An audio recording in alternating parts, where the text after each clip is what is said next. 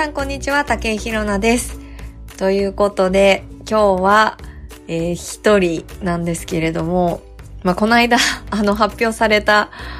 あの、ラジオキクタスの再生回数ですね。私が一番少なかったので、まあ、今回罰ゲームということで一人喋りになってしまったんですが、もう本当にね、一人喋りね、もう今までやったことないんですけど、苦手なんですよね、一人で喋るの。まあ、だ、多分みんなそうだと思うんですけど、一人で喋るってもう何喋っていいのかわかんないっていうか、ちょっとかなり戸惑いが溢れ出てるんですけれども、ちょっと頑張って喋っていきたいと思います。えーということで今日何を喋るか結構悩んだんですが、えー佐藤さんと早川さんからあのリクエストをいただきまして、私がですね、あのグレイ好きだって結構あのラジオキクタスでも言ってるんですけど、グレイのことについてちょっとあの話してみたらどうかというあのご提案をいただきまして、え今日はですね、あの、これ聞いてて誰が楽しいんだろうっていう感じかもしれないんですが、えグレイの話をちょっとしたいなと思っています。まあこのラジオキクタス聞いてる人の年齢層がどのくらいかちょっとわかんないんですが、まあ、グレイ知らない人ももしかしたらいるかもしれないので、ちょっと基本情報からまず、あの、話していきたいなと思うんですけど、えー、グレイっていうのはですね、まあ4人組の日本のロックバンドなんですが、1994年にメジャーデビューしました。えーちょうどですね、5月25日がデビュー日なんですが、今日今あの5月23日なので、えー、あさってあさってデビュー日ですね、ちょうどね。イエーイおめでとうございます。で、えっ、と、4人、その4人なんですけど、まあ、歌歌ってるのが、まあ、てるさん。そして、ギターが2人いて、まあ、リーダーの拓郎さんと、あと、久しさん。あと、ベースの二郎さん。この4人でグレイをやっています。なんかあの、昔、め人気だった頃によく言われてたのが、誰が誰だかわかんないっていうのをよく言われてたんですけど、結構、あのメンバーが多いと、顔がわかんなくなりますよね、名前と顔が。大体ね、みんなてるさんは知ってんですよね。てるさんと、二郎さんはわかるんだけど、拓郎さんと久しさんがどっちがどっちだかわからなくなるという風に、あの、よく言われてました。えっ、と、拓郎さんはですね、一番背が高く、こう、スラッとしている、えっ、とですね、ステージで言うと、右側に立ってる人が拓郎さんです。で、左側の一番下手にいるのが久しさんですね。で、えっ、と、グレイのちょっとすごいところはどこなのかっていうことなんですが、えっ、と、ちょっとさっき一応あの、ご情報を流したらまずいなと思って、ウィキペディアをいろいろ見てたんですが、なんとですね、歴代 CD アルバム売上枚数第3位ということで、これ結構かなりすごいですよね。第3位。これ1位誰なんだろうな、歴代売上げ。ね。これ誰なのかちょっとわかんないんですけど、記録3位を持っているっていうことと、あと多分、皆さん強烈に覚えてるのは、1999年幕張メッセでやった、幕張メッセじゃないか、幕張か、あれは幕張の駐車場なんですけど、20万人ライブが、まあ一番みんな覚えてるんじゃないかなと思います。あの時ね、あの、二郎さんだけ一個年齢が違うんですけど、あの時だって、4人中3人27歳とか20、28かな ?28 歳ぐらいだったから、ちょ、28であの20万人を前にして、やるって相当すごくないですか？私できないと思う。行ったんですよ。1999年のその幕張のライブ。私。もうね、すごかったね。人だよ。もう人しかいないの。人、人、人、人、人ばっかり。あの、全然ね、あの、本人たちは本当に豆ぐらいにしか見えなかったんですけど、いや、楽しかったですね。もうあれは一生忘れない。もう帰り道熱中症になって、あの、大変だったんですけど、帰りの自転車で酔うっっていう、よくわかんない、こう、熱中症の症状に襲われて、かなり印象に残ってますが、まあそんな感じで、まあ20万人ライブも参加して、あ、私がでも一番最初に行ったのは、えっ、と、1998年のピュアソウルのドームツアーの東京ドームですね。あれが一番最初だわ。あの、お母さんがね、チケットくれたんですよ。私がグレイ好きだったから。もうね、あの、次の日、あ、その時私中学生だったんですけど、次の日私ね、あの、もうこのまま死ぬんだと思ったぐらい、なんかこう人生、今までの人生にない衝撃を受けて、かなり感動して帰ってきた記憶があります。まあ次の日普通に目覚めたんですけど、超楽しかったな、あの時は。なんか、もう言葉で表せない。皆さんあの、DVD 見てください。えっと、あ、なんかいろいろ話しちゃったけど、多分あれですよね。なんで私がグレイ好きかっていうのをまず話さないとダメだったんですよね、きっと。私がね、あの、グレイを好きになったのはね、そうね、中学校2年生かな ?1 年生か2年生ぐらいだったんですけど、母親が、あの、よくね、レンタル CD 屋さん、昔レンタル CD 屋さんっていうのが結構そこら中にあって、あの、レンタル CD 屋さんで借りてきた CD の中にたまたま、ハウエバーが入ってたんですよね。まだこう、何ミリあれ ?8?8 ミリ？な、何ミリっていうの ?16? ちょっとわかんないですけど、あの、ち、小さい CD の、あの、ハウエバーを借りてきて、それをね、なんか聞いたらね、もう急に好きになっちゃったんですよね。まあ、歌詞と、あと、てるさんの歌声が、なんかすごく響いて、あのまだその時中学生だったから、however のこう歌詞の良さとか多分本当には分かってなかったんだと思うんですけど、なんかね、あの、すごく大事なことを歌ってるんだっていうことは分かったですよね。で、あの、なんでしょう。その後、まあ大人になってまた however 聞く機会、まあ何回もあったんですけど、この曲やっぱね、本当にいい曲だなって今でも思いますね。あの、ライブとかでもやっぱり定番の曲だからよくやるんだけど、もうね、大人になってからの方がね、なんか、あの、染みるんですよね、この曲ね。で、まあ、あの、こうね、私が一番好きなところはね、どこだろうな。ああ、やっぱここですね、サビの。あの、絶え間なく注ぐ愛の名を永遠と呼ぶことができたなら言葉では伝えることがどうしてもできなかった。愛しさの意味を知る。ってすごくないですかこの歌詞。なんでこんな言葉がね、書けるんだろうなってね、いつも本当思うんですけど。まあとにかく、however を一番最初に聞いて、そこからグレイがめちゃくちゃ好きになったわけなんです。で、その当時やっぱね、あのね、誰も知らなかったんだよね、顔を。だけど、てるさんの声を聞いたから、もうなんとなくてるさんのファンになって、もうね、恋してましたね、てるさんに。もう、本当に、なんかね、かっこよかったんだよね、やっぱり。恥ずかしいけど。そうなんですよ。かっこよかったんですよ。まあそんな感じで、まあグレイを好きになって、そこからどっぷりのめり込み、グレイ毎年今までデビューしてからずっと毎年何かしらライブやってるんだけど、もう、ほぼ、ほぼ行ってますね。毎年私もコンサート行ってる。どっかしら。もうね、多いとね、4公演とか5公演とか普通に回っちゃうからね、ちょっとかなり、やばいやつですよ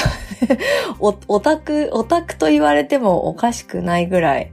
あの、追っかけ回してますけど。で、えっとね、今日は、ちょっとだらだらこんなグレーの話をしててもしょうがないなと思ったので、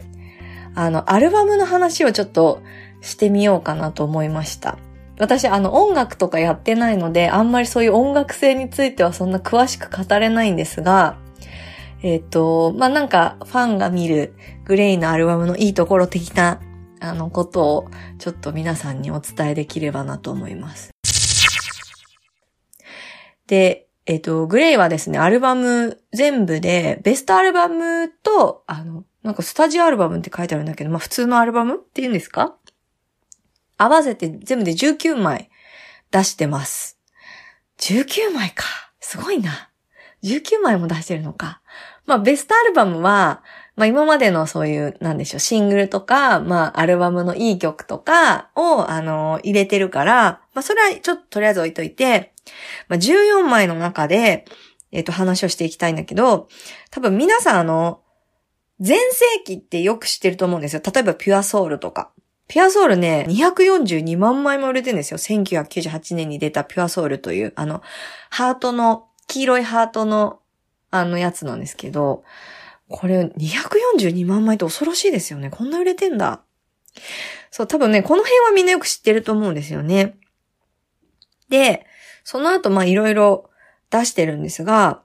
えっと、グレイがですね、もともと所属していた事務所を独立して自分でやり始めた、自分たちで事務所を立ち上げて、あの、再スタートしたのが2010年なんですけど、このぐらいの時のアルバムからね、あの話をしたいなと思います。あと、で、2010年に出したアルバムが、の名前がグレイっていう 名前のアルバムで、アルバムに自分たちのバンド名つけるのか、みたいな感じで結構衝撃的だったんですけど、私このアルバムね、もうかなり好き。本当にこのアルバムいいアルバム。あのね、何が良かったかって、あの、ライブが本当に良かったんですよね、この時のツアーが。あの、2010年より前って、あのね、しばらくちょっとね、混沌とした時期があったんですよ、グレイさん。で、まあそのいろいろが、こう、ちゃんと片付いて、自分たちで再出発するっていうタイミングの2010年のこのグレイっていう作品だったんですけど、なんかね、いろいろその、あったことすべて生産した、生産できてたのかもわかんないけど、こう自分たちを取り戻したアルバムだったのかなってなんかね、すごく強烈に感じたものだったんですけど、もうね、あの、一曲目が四季なっていうね、曲で始まるんですけど、もうね、このね、最初のね、デレレレンっていうね、あの、全然多分伝わんないと思いますけど、あのね、爽やかなこの始まり。もうね、胸が騒ぐよ、本当に。もうね、あれ、あの、本当にツアーが良かった。もうね、楽しい。私これ本当3、4、3、4公演ぐらい行ったんじゃないかな、このツアー。なんか楽しそうだったな、みんな。印象的だった。正直でもね、あの、あ、あの、ツアーというか、ライブに行きすぎてて、どのライブが、どの出来事だか、だから あんま覚えてないんですけど、とにかくね、このツアーは、そのアルバムの曲、まあ昔の曲も合わせて、なんだろう、胸が踊るというか、本当に自分の持ってる力すべてを出し切って参加したツアーだったなと思います。メンバーじゃないんだけど、私。でもすごい本当良かったな、これ。で、その後、2013年ですね、出したのが、えっと、2枚同時にね、出すんですよ。ジャスティスとギルティっていうのを出すんですが、これね、あの、まあ、それぞれなんでしょう、テイストが違うものなんですけど、まあ、ギルティの方が、あの、グレイの王道のこう曲が入ってるような印象ですね。これ収録曲がね、いや、これもいいんだよな。なんかね、2010年超えてからのグレイはね、なんかいろいろ吹っ切れたというか、自分たちがやりたい音楽を本当に追求してやってるっていう感じがね、やっぱするんですよね。で、あの、まあ前からあったんですけど、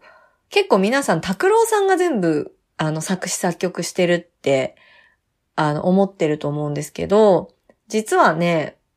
意外とそうでもなくて、まあ、その、昔結構昔の頃は、まあ、メインでも拓郎さんがやってるっていう感じだったんですけど、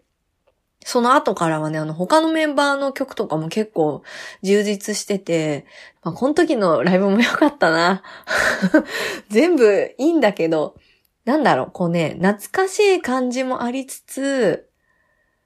こう、新しい感じもあるっていうのがこの Justice to Guilty のアルバムだったかな。やっぱね、バラードがいいんだよな、グレイって。あの、やっぱね、拓郎さんの書く曲を、てるさんが歌うっていうこのね、組み合わせはね、何にも変え難い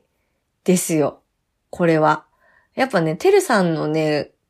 あの、声が入るのはね、グレイの曲なんですよね。それを分かっててメンバー曲を作ってるから、もうね、てるさんが歌うグレイの曲がやっぱ一番いいなって思う。うん。で、次がですね、2014年のミュージックライフっていうアルバムなんですけど、ミュージックライフもね、いい曲だよ、本当に。いい曲だよっていうか、あの、あ、そうそう、ミュージックライフっていうね、曲がこの中にも入ってるんだけど、これ、二郎さんが作曲した曲なんですが、あの、いいアルバムですよ、これも。なんかさっきからずっと同じことしか言ってない気がするけど、全部いいアルバムなんだよ、本当に。えっ、ー、とね、このミュージックライフは、あのなんでしょう。ビートルズのアルバムのジャケットを真似っこし、なんていうの？真似っこしたっていうか、リバイバルしたっていうの？こういうの？わかんないんですけど、あの、真似して作ったジャケットで、こう、グレイ4人の絵が描いてあるっていう、ちょっと面白い、格好つけてないというか、ちょっとポップな、アーティスティックな感じの、あの、ジャケットで、それも、ね、印象的なんですけど、これね、本当に、この、ミュージックライフっていう、あの、曲が、まあ、函館時代のグレイをこうイメージして作られた、まあ、曲、まあ、歌詞なんですけど、まあ、あの音楽も8ビートだから、グレイの王道って8ビートなんですけど、まあ、その昔のグレイ、今のグレイも変わらずに、そのミュージックライフっていうか、その音楽の、音楽と共にある人生を歩んでるみたいな、あの曲なんですよね。なんかやっぱ、この曲聴くとね、なんかね、あの、グレイが今まで歩んできた、こう、道のりというか、そういうのが本当にね、情景として目に浮かぶいい曲。もうこれをね、函館で聴くっていうのがね、あの、こんな、去年、一昨年？かな？あの、函館でライブやった函館の緑の島っていうところで、があるんですよ。そういう埋め立て地のね、エリアがあるんですけど、そこで、まあライブやったの一人で行ったんですけど、函館まで もうね、あの、函館の街並みを一人で移動しながら、このグレイのミュージックライフを、まあ聞いたんですけど、涙出たね、本当に。もう、なんか、グレイ、グレイありがとうみたいな 気持ちにね、なりましたよ、本当に。やっぱね、いいよね。やっぱグレイの曲って、まあ、ここ東京、どこで聴いてもいいんだけど、やっぱね、函館に合うんだよな。なんか不思議なんだけど。ね、そうなんですよ。んで、次2017年。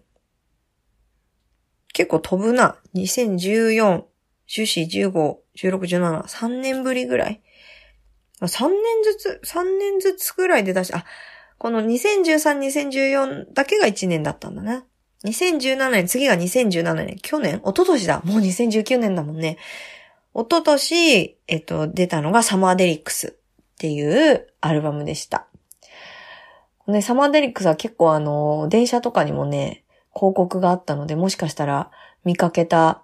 人もいるかもしれないんですけど、あの、芝の上で4人がなんか座ってるっていう あの、ジャケットなんですけど、全然イメージつかないですよね。あの、サマーデリックスって調べてみてください。これはね、あの、割と結構なんか私のイメージだと、なんか遊んでる感じがね、結構あったんだよなこれもいいアルバムだったけど、こう遊びの要素が割と強い印象でしたね。なんかね、あの、久しさんの曲が多いんだよな、サマーデリックスって。そうそうそうそう。サマーデリックスはね、なんか久しさんの曲が多くて、一曲目がね、あの、太鼓の達人のタイアップでなってるあの、新ゾンビっていう、あの、曲なんですけど、なんかね、あの、太鼓の達人の声がふんだんに入っている曲です。謎、謎曲。で、その次もね、久しさんの曲で、で、拓郎さんの曲来て、久しさんの曲来て、拓郎さんの曲来て、今度てるさんの曲来て、また久しさんの曲来て、みたいな感じで、そうそう、久しさんの曲がなんかね、多かった。この曲は。だからライブも割と、なんだろう。こう、遊び感覚と、踊れる曲とかも結構あったし、なんか懐かしいんだけど、新しい、なんかまた同じこと言ってんな。新しいみたいな感じで。そうそうそうそう。あ、で、この一番さ、一番、13曲目に入ってるスパノバエクスプレスっていうのがあるんですけど、これね、JR 北海道の新幹線の開業イメージソングになった曲ですね。この曲もいいんだよな、函館で聞いたんだけど。あのね、これ、そう、これね、いいんだよ、本当に。これ皆さんぜひ、あの、函館新幹線もし乗る機会があれば、ぜひ聞いてください。あの、乗らなくても聞いてほしいんですけど。で、またね、このね、14曲目に入っているライフタイムっていう曲があるんですが、これがね、あの、珍しく、二郎さんの作詞作曲の曲です。あの、二郎さんはね、なんか、拓郎さんが歌詞を書いて、二郎さんが曲を作るっていう、こう、二人でやることが多いんですけど、これはね、二郎さんがね、あの、曲も歌詞もね、書いてるやつなんですよ。けどね、なんかね、あの、なんだろう。やっぱね、函館から出てきたんですけど、グレイって。だからやっぱりその時のね、なんだろう、暖かさっていうか、もう冬の厳しさと、なんだろう、がその4人の絆を深めてるっていうか、とにかくね、4人仲がいいんですよね、変わらず、ずっと。学生から、時代からね、仲良しだ、友達、ずっとバンドやってたので、なんかそれがまた、なんだろう、いいっていうか、あの、感動するんですよね。こう4人でどんなことも乗り越えてきたっていう。やっぱりデビューした時まだほら20代前半ですよね、多分ね。1900、いつだっけ ?88 年？あ、それがグレイ結成の、あれかな ?94 年か。94年にメジャーデビューしたから、だから、いくつだ？多分20、24とか ?24 歳とかぐらいでしょ？その時に、海を渡ってはるばる東京まで来て、だって函館と東京って相当環境違いますからね。私思うもんだって、あの、ここから、私がもしね、函館にいたら、東京出てこようなんて思わないだろうなと思うもんね。やっぱ海渡るってすごいことですよ。もう、誰も知り合いもいない状態で行ったわけでしょ？だって。だから、なんかその時の、や、から今まで、あの、なんだろう、同じ方向を向いて、一緒にやってきたっていう絆の深さみたいのをやっぱ感じますよね、ライブとか見ると。もう私、ライブ行って拓郎さん見るとね、涙出てくるもん、本当に。あ、この人がグレイ作った人なんだ、みたいな感じで。ね。もうそうなんですよ。だって、私多分ね、それ自分が、あの、自分で仕事やり始めてから、そういうふうに強く思うようになったんだと思うんですけど、なんだろう。うん、ある意味、グレイっていうバンドでありながら一つの会社みたいな感じだと思うんですよね。で、私たちファンがお客さん。その人たちを喜ばせるために、こう、周りのなんだろう、大人たちに囲まれてとか、まあいろんなこう、しがらみとかもある中で、それでもこう音楽をやり続ける、こうファンが喜ぶことをやり続ける、ライブ毎年何が何でもやり続けるって多分相当大変だったと思う、本当に。あの、口で言うほど続けるって簡単なことじゃないじゃないですかね。多分これ聞いてる皆さんも、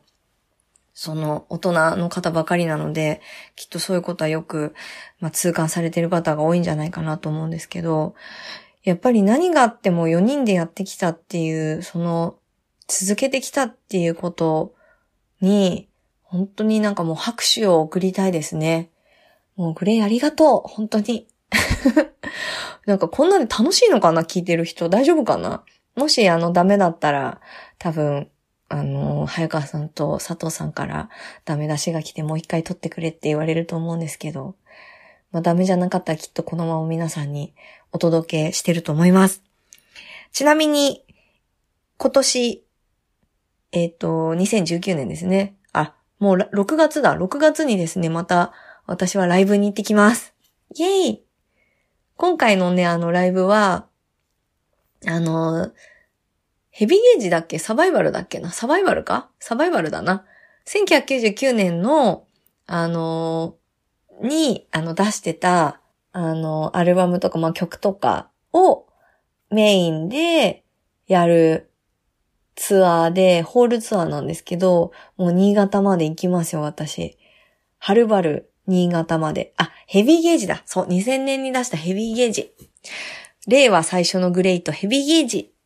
ということで、もう超楽しみ。6月11日に新潟に行きます。はい。しかもね、8月には、えー、メトロライフドームで、あのー、コンサートが2日間連続であるんですけど、西武ドームがね、もう私ずっと西武ドームでね、ライブ見たかったんですよね。あの、1998年にピュアソウルのツアーで西武ドームでやってるんですけど、もうね、やっぱピュアソウルのツアーってね、伝説なんですよね。なんかやっぱ、行ってないから私、あの、どその後ドームツアーだったんで、